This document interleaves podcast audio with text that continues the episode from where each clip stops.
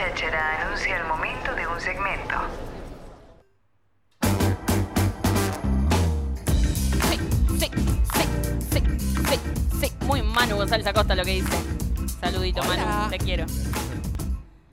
Bueno, les tengo que contar en el día de hoy que estuve investigando en una página que a mí realmente me gusta mucho por las notas y los informes que eh, suben en esta plataforma que es vice.com. Ah, yo me sigo así Infobae. No, no, no. ¿La, la tienen? Vice.com. Bueno, No, vice como, me corta ahí. Vice como la vice, Claro. pero vice. Vice.com eh, tiene la verdad un montón de notas muy interesantes. ¿Dónde que- vota usted? En Aedo, pero no voy a votar. Apa. No, porque me ¿No hice te vas el, a poder ir a Europa el año que viene? Me cambiaron la escuela, me- yo voto me en hice otra. el documento nuevo, el documento tandilense, Ay, no te llega. que aún no me llega, entonces estoy en esa brecha de que no voto, no entro, así que joya.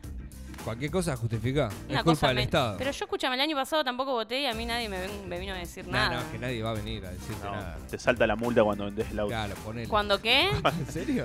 Ah, Viste que cuando vas a vender el auto te saltan todas las multas que no Por pagaste, suerte no patente. tengo auto. Si vendés una que- casa te salta ahí que no votaste. Claro. Imposible, que- listo, estamos todo bien. Nada de eso me va a 200 pasar. pesos por no votar en 2019. Bueno, me encontré un par de notitas en esta hermosa página que tienen que ver con algo que realmente me hace sentir un poco identificada, que es la relación laboral y el tema. Arrancamos con una, porque son tres notas que yo hice como Están un combo ahí. bien. Exacto. Eh, mira cómo arranca la nota, ya es muy para vos. El diablo viste la moda, dice. Esa Red- es para mano. Para mano. El Diablo Viste la Moda, Red Social, El Lobo de Wall Street. Son tres películas Oh. eh, que dice, parece que todas las películas desde los 90, La, la del medio cuál es? Red social. Red Social, que no la vi. Es la de Zuckerberg, ¿no Sí, esa? sí, bueno, sí, no es buena. Sí, No- sí, ya sé no cuál. la vi. La de cómo se generó Facebook. Facebook, claro. Ahí va.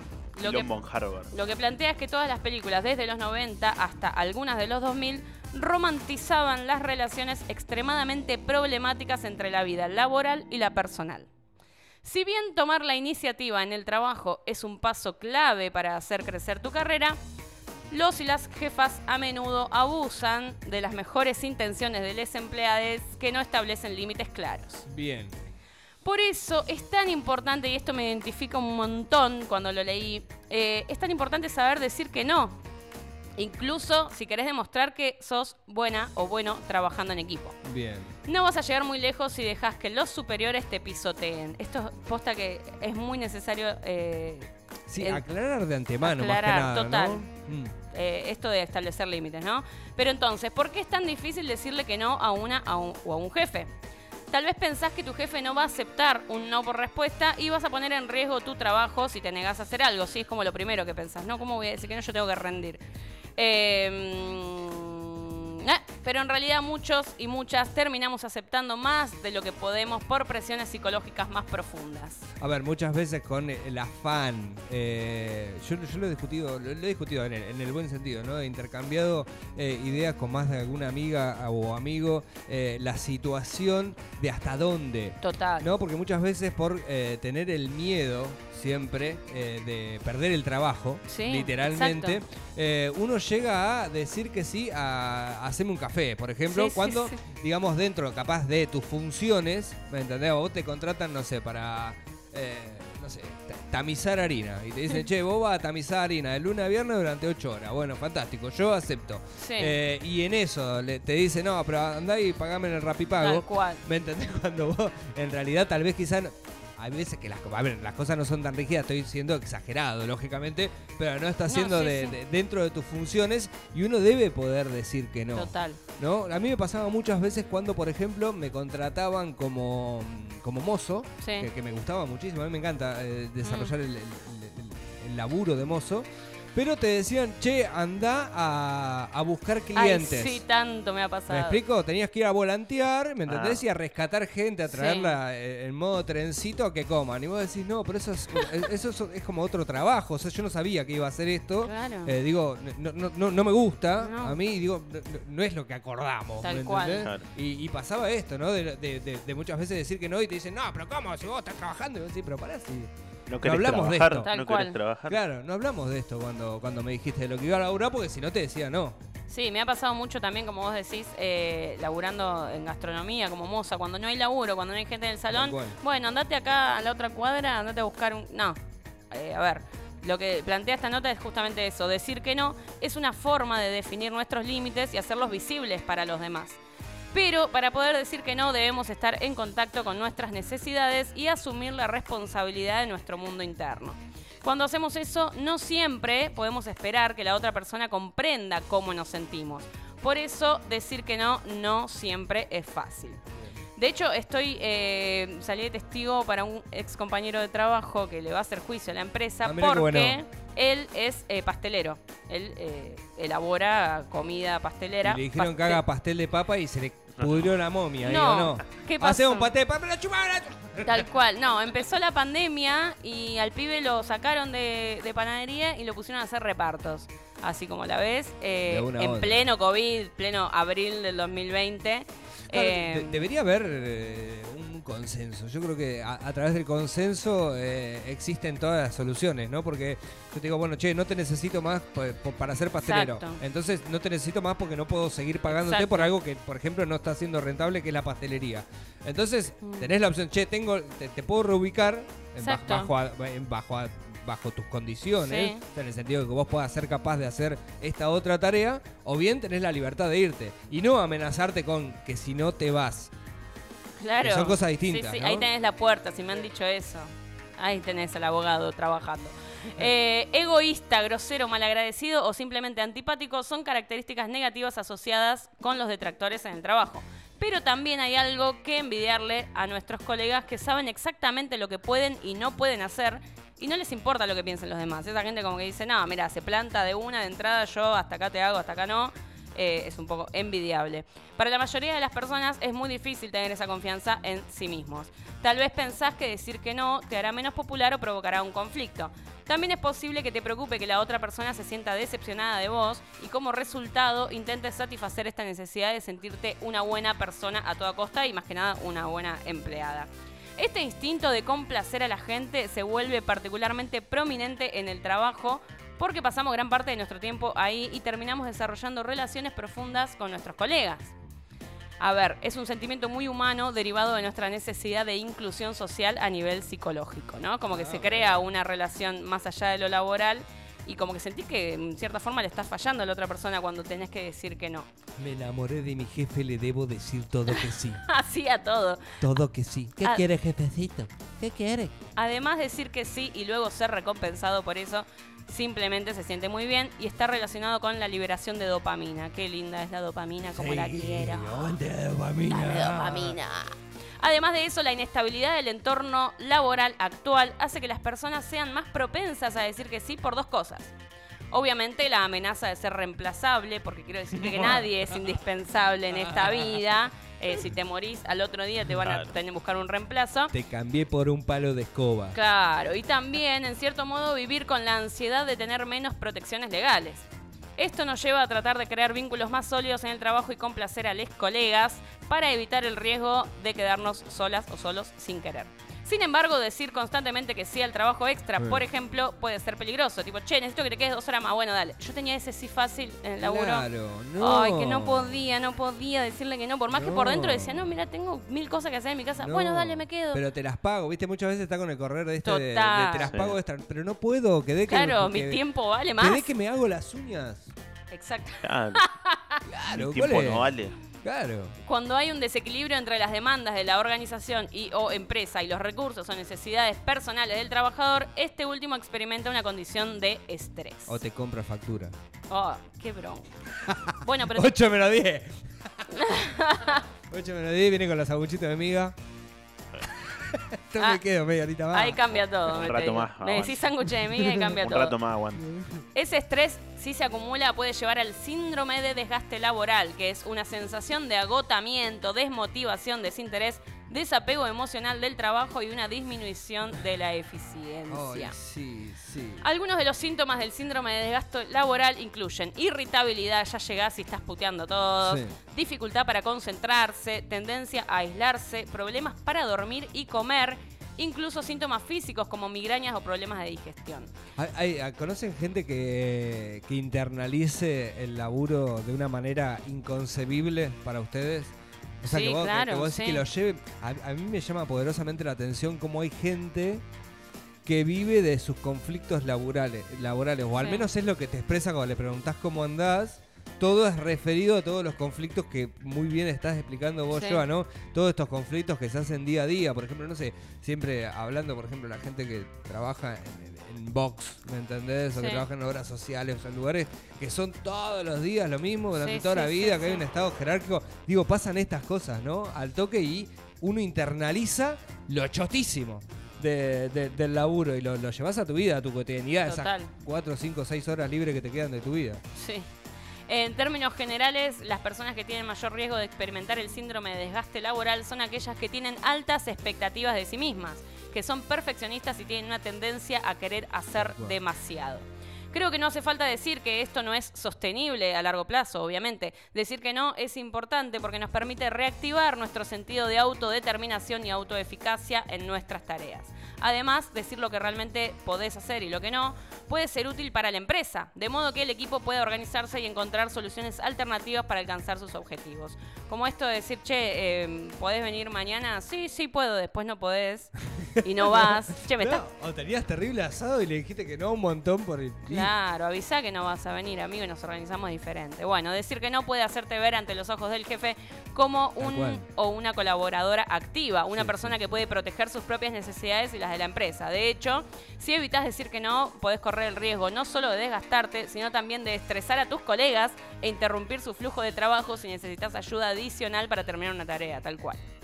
Eh, sin embargo, después de años de decir que sí a todo, es posible que ni siquiera sepas por dónde empezar. Bueno, podés ir bajando de a poco y preguntarte qué es lo que te impulsa a decir que sí en ese contexto. Podés empezar por ser honesta con vos misma, entendiendo tus límites y lo que es realmente importante para vos, encontrando tu centro de gravedad. Primero pensá y aceptá que decir no es una opción ante tus propios ojos antes de empezar a pensar en estrategias específicas relacionadas con tu trabajo. Si querés decir que no, pero tenés miedo de las repercusiones o simplemente no estás acostumbrada a establecer límites, tenés que preguntarte qué será lo peor que podría pasar. ¿Qué es lo más grave que puede pasar si digo Te que no? Se buscan a otra. Te embargan la casa. Tenés que comprar el diario para los Te clasificados. sacan a tus hijos y te embargan el sueldo. Te puede pasar. Puede pero pasar, no tenés puede que pasar. poner la parrilla también. Eh, por último, aprender a ser franca y sincera con vos misma requiere práctica y tiempo. Pero, como dice el viejo refrán, en boca cerrada no entran moscas. Es mejor que hables por vos misma. De lo contrario, no podés esperar que los demás entiendan y respeten lo que querés. Tal cual, la comunicación, señoras cual, y señores. El, el ejemplo gráfico ese de en boca cerrada no entran moscas lo voy a empezar a aplicar desde este preciso instante. Sí, ¿no? En boca cerrada no entran moscas. Se la tiraba. Eh, sí, es verdad. El, el- el tema de la, de- de la decisión es eh, importantísimo. A ver, y no tiene que ser. eh, Vieron que nosotros, los seres humanos, muchas veces mm, eh, hacemos todo extremo. Vamos Sí. de un punto al otro y puede haber puntos medios. Sí. Porque, a ver, dentro de esta, de esta situación de a un jefe o a una jefa decirle que no, también expresa eh, aut- em, eh, de- determinación. Claro, ¿Me explico? personalidad. Personalidad. Decir, Claro. che, no porque esto. Y es verdad que. Y, y se ve muchísimo el tema del, del sometimiento eh, laboral, por llamarlo de alguna manera, ¿no? De decir, me entrego mi vida al trabajo. Tal cuando en realidad uno. A ver, hay gente que lo quiere y que le gusta, fantástico, pulgares Bueno. arriba. El problema es cuando eso no sucede. Tal cual, hay mucha gente en este momento escuchando que debe odiar su trabajo. Entonces, si estás en situación de odiar a tu trabajo, y así paso a otra nota de esta gran página, ¿cómo motivarse mientras buscas algo mejor? Mm. Cuando no estás contenta Con tu 31. trabajo. ni hablar, ni hablar de eso. Al Ponete, ojo. ponete óleo en el ojo. Cuando no estás contenta con tu trabajo y todo el tiempo estás buscando ofertas laborales, qué bajón eso, que ya antes de ir a trabajar entras a ver si salió un laburo nuevo. Lo mejor es tratar de mantener la calma, así, como si fuera tan fácil, hasta que te vayas. Probablemente vas a querer una buena carta de recomendación de este trabajo en algún momento y aunque Ahí quieras está el cambiarte, arma. claro, Ahí está el arma. tus futuros jefes probablemente van a querer hablar. A mí me pasó eso. Con el ¿Ah, o la sí? actual, sí. ¿Te bardearon? Eh, fui acá en Tandil cuando ¿Y por qué lo llegué. pusiste como referencia? Pero escuchá, fui a Habana a pedir trabajo porque laburé muchos años en Habana y conozco todos los productos, él, porque tiene una metódica de trabajo bastante particular. Entonces fui haciéndome la canchera, che, yo la tengo ratada, mirá que te vendo todos los habanet, los... Bueno, sí, joya, laburé allá, acá, pum, pim, pam. Claro, el detalle es que yo a La Habana de Buenos Aires le hice juicio. Ah, bien. No, te habías olvidado de algo. No, no, no me olvidé, sino que como, como número de referencia telefónica puse el número de mi amiga que trabaja ahí como encargada. Entonces dije, bueno, la van a llamar a ella directamente. Bueno, no, fueron más pillos que mal, yo. te salió mal, Googlearon boludo. Habana de Avenida Córdoba, llamaron. De hecho, mi amiga estaba en el local en ese momento. buen local esta chica. Sí, sí. Cuando se fue. El dueño atendió y dijo, no se te ocurra contratar a esa muchacha y acá estoy. Boludo. ¿Y el juicio, el juicio era, era debido? Sí, claro. No, qué sé yo, algunas veces.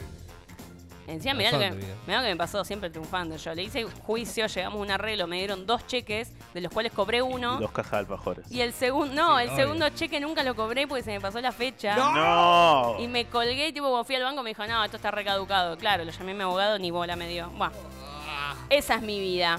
Eh, también puede ser que tus compañeros de trabajo actuales tengan buenas conexiones para el futuro, es decir, que te puedan enganchar con algún que otro trabajo, que te recomienden, etcétera, o que te conecten con otra empresa.